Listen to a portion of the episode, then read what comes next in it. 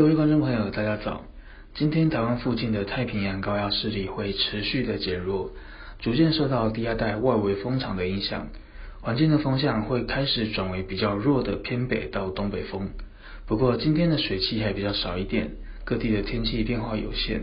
除了中南部晨间有些零星的降雨以外，各地的山区午后仍然会有热对流云系发展，带来局部的短暂雷阵雨机会。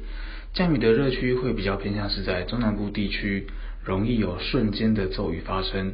在山区附近活动的话，还是要注意下午时段的天气变化。而关岛附近的热带性低气压持续的发展中，仍然有机会成为今年的第五号台风桑达。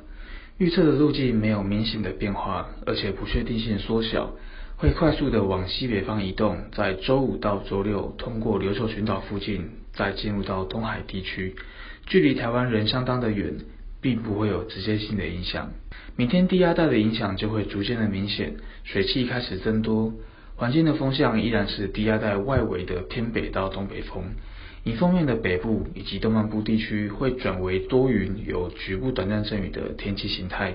中南部地区除了午后仍然有局部热对流雷雨以外，晨间也可能会有零星的雨势发生。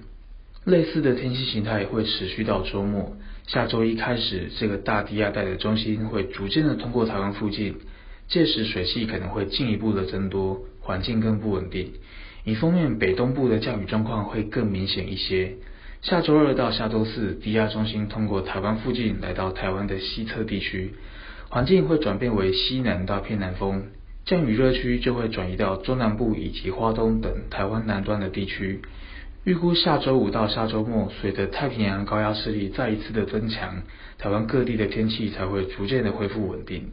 在此之前，未来一周，台湾附近可能都会是比较多雨的环境，有机会下雨的时间以及范围都会比较广。出门不要忘了携带雨具备用。